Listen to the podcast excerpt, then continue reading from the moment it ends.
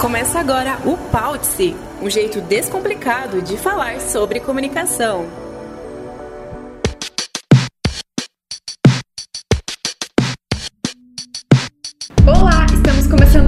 Pautse. Esse é o podcast da Contele, uma agência de comunicação. Nós nos comunicamos muito, muito mesmo, com diversos públicos em diferentes formatos. E não poderíamos ficar de fora do universo do podcast por isso, inauguramos o Pautse com as nossas diretoras que falaram sobre empreender no jornalismo. Mas agora é hora da gente se incluir nessa conversa, então o papo hoje é entre mais vozes.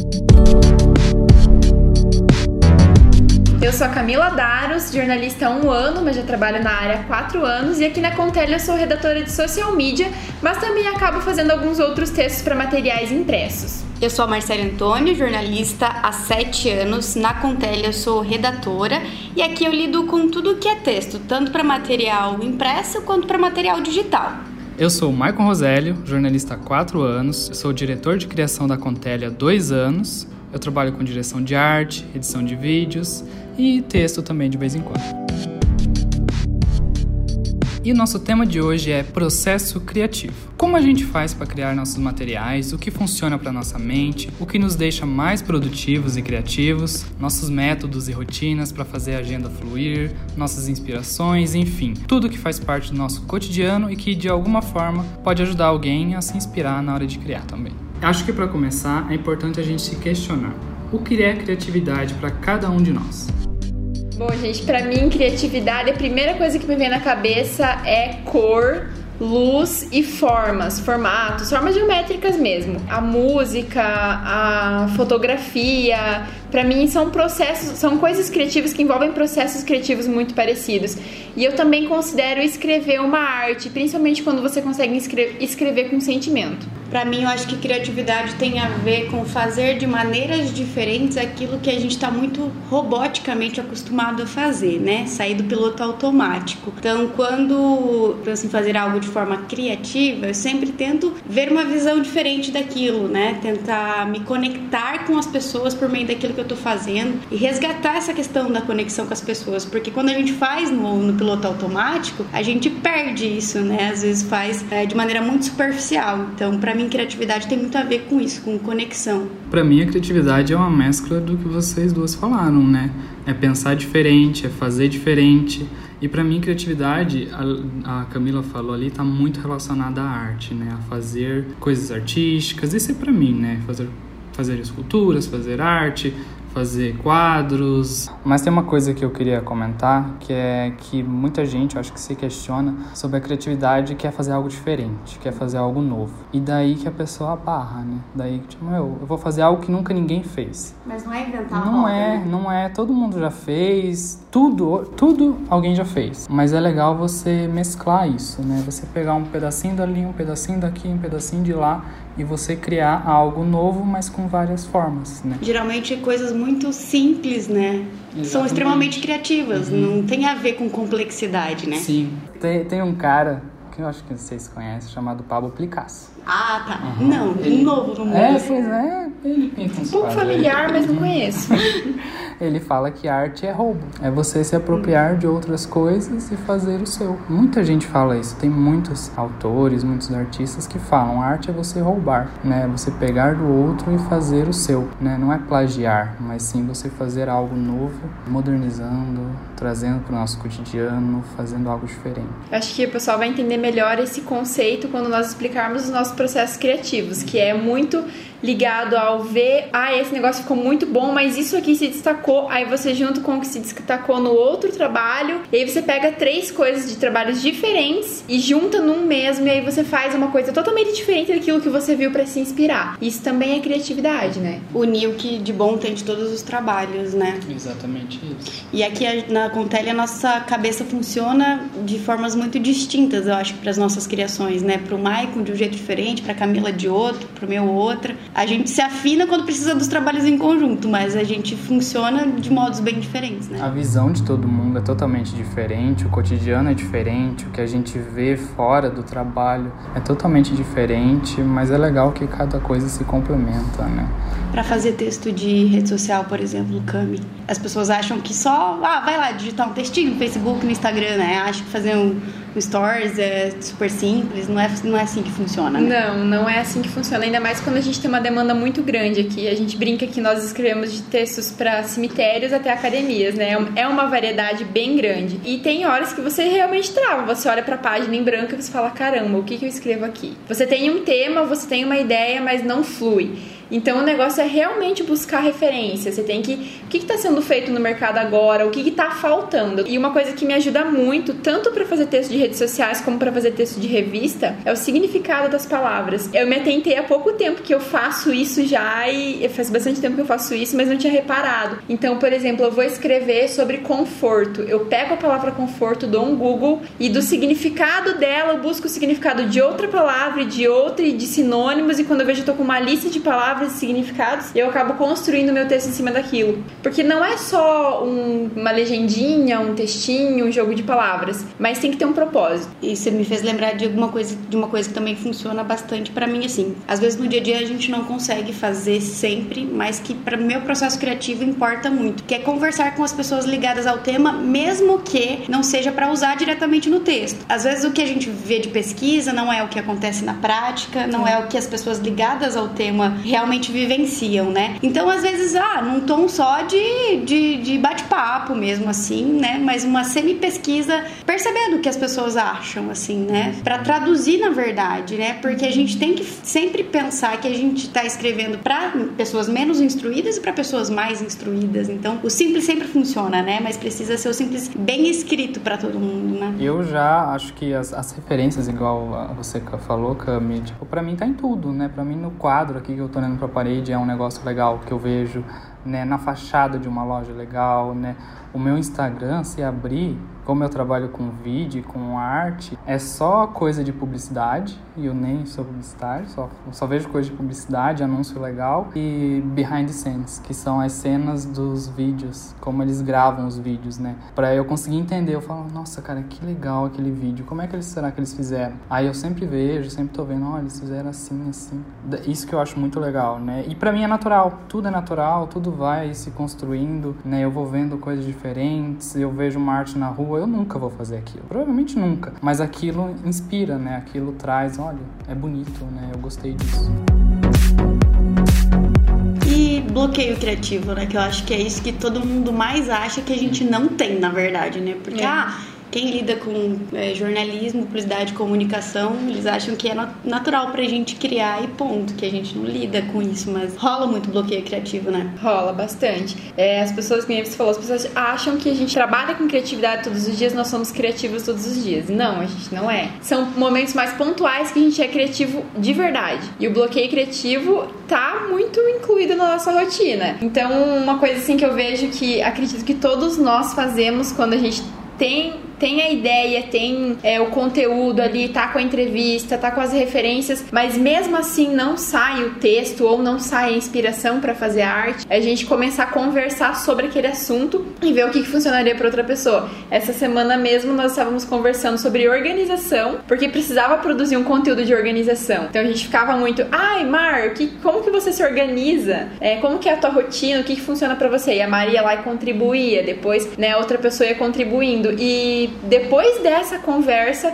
o texto que estava lá na metade do caminho tomou uma forma totalmente diferente e eu fui lá e reescrevi o texto e aí sim ele fluiu e aí ficou do jeito que eu queria que ele ficasse.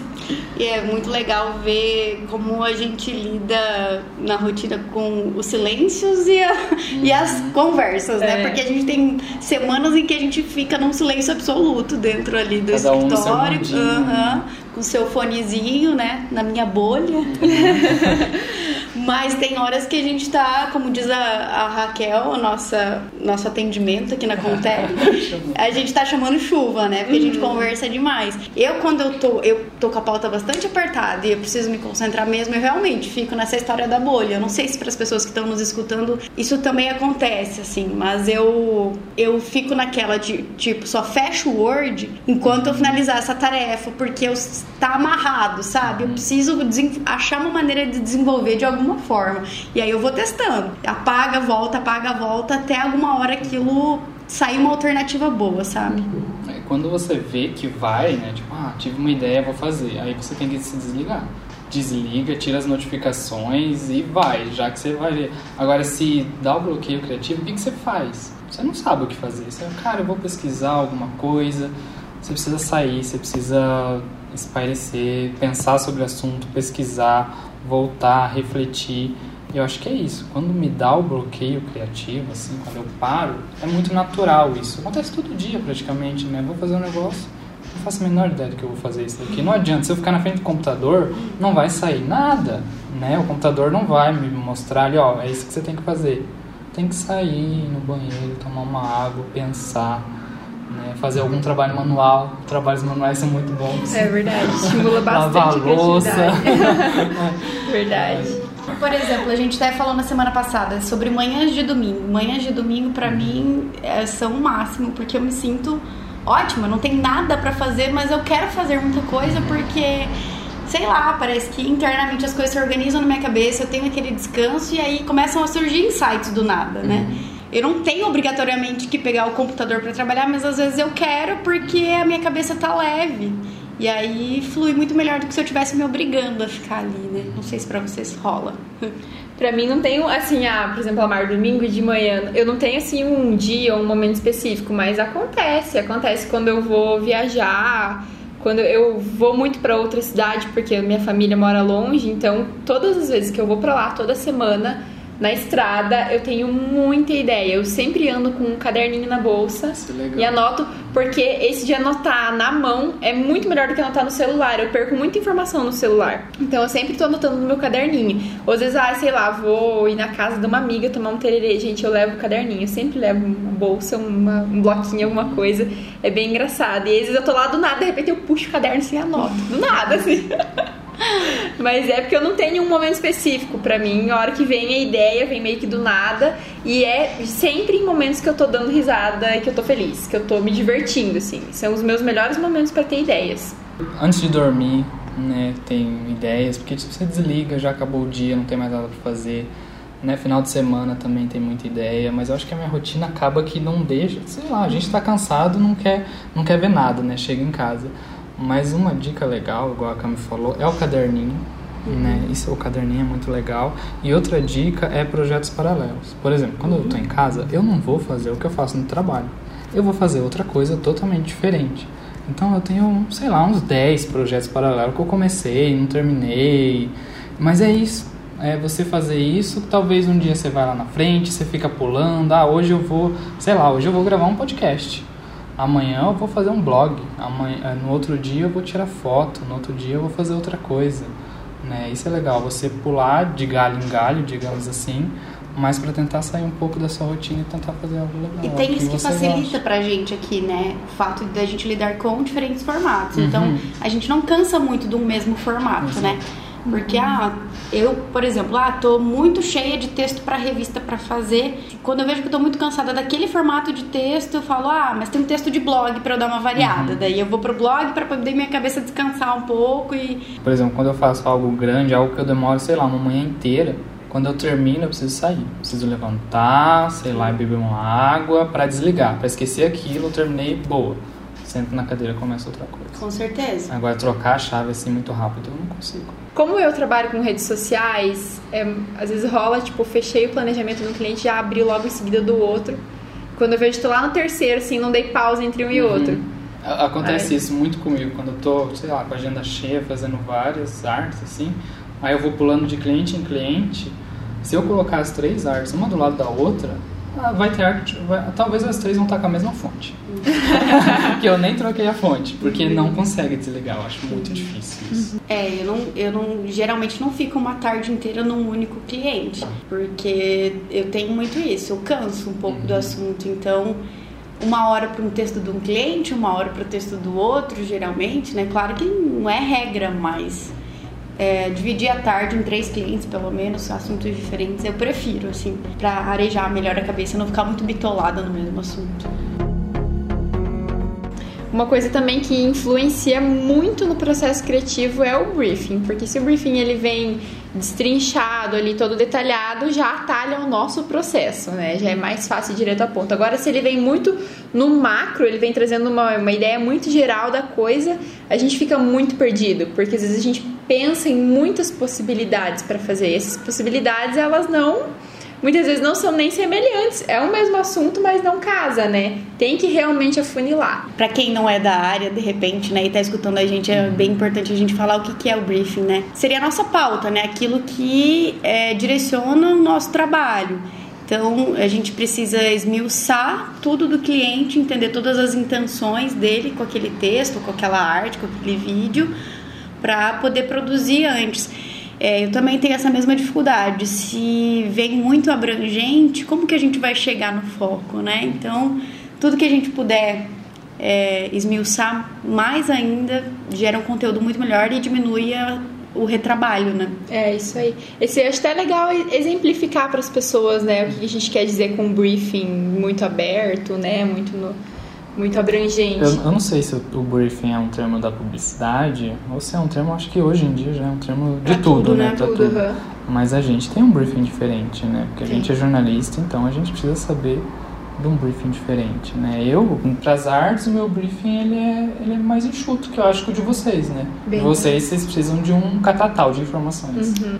Às vezes as pessoas não entendem por que, que a gente quer tanto saber alguma informação muito específica, né? Uhum. Mas é que às vezes importa, né, para nossa construção, importa bastante.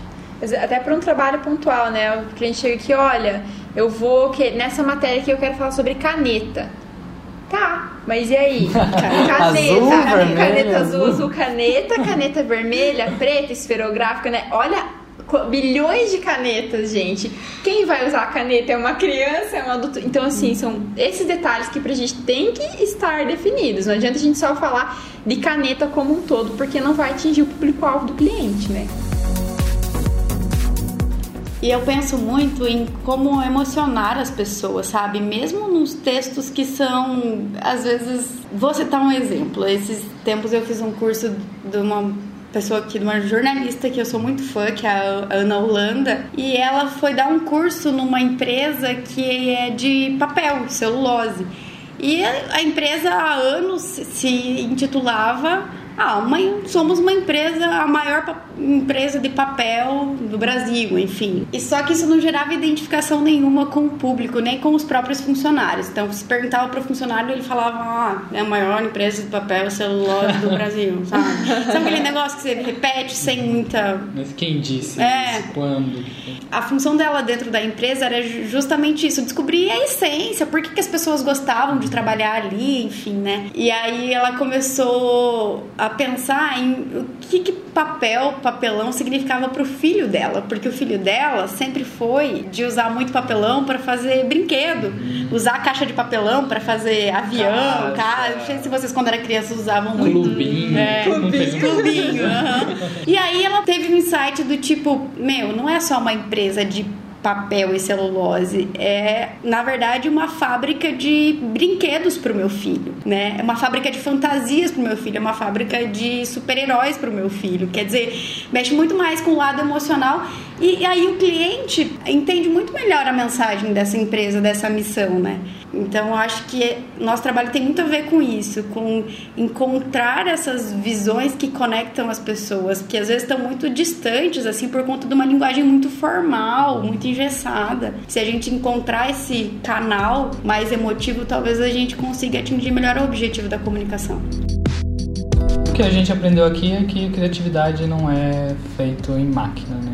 Não, é, não são os processos que vão, você, vão fazer você ser criativo, né? É um estado de espírito praticamente, né? É, o que vale para quem está nos escutando é entender que não, não funciona da mesma forma para todo mundo. É claro que vão existir processos que dão certo para muita gente, música dá certo para muita uhum. gente, livro dá certo para muita gente, filme dá certo para muita gente, Série dá certo né? muita gente. Mas existem coisas na rotina que você precisa descobrir o seu modo de funcionar, né?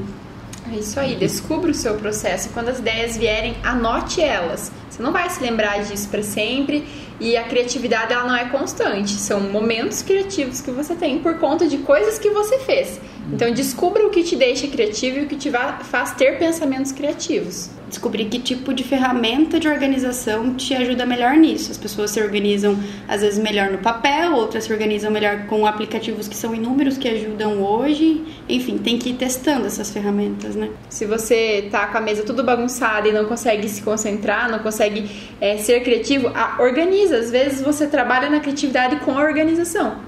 É, se você não está se achando criativo agora, tenta mudar algum hábito, tenta sair um pouco, né, ter um hobby, alguma coisa que te desliga um pouco, faça você pensar sobre mais as coisas. E eu acho que ser curioso, né? Eu não falei isso, mas eu acho que a gente precisa ser curioso sobre as coisas. Entender até, sei lá, como o universo funciona já, já é uma coisa bem criativa. Pra Sempre se questionar o porquê, né? Ser meio uhum. criança nesse sentido, Tem né? Tem que voltar a ser criança, voltar a desenhar, voltar a brincar, e se cercar de coisas que inspiram, né? Você falou do Instagram, da gente não ficar com coisas aleatórias só assim, né? Ficar rolando no feed é. lá. Você tem que se cercar daquele tipo de conteúdo que vai te nutrir, que vai te alimentar de coisas boas, né? A gente espera que vocês tenham gostado desse conteúdo. É um pouquinho sobre como a gente é no nosso dia a dia e de alguma forma a gente espera que isso tenha ajudado vocês a se organizar, a pensar em como criar algum conteúdo aí na rotina de vocês também.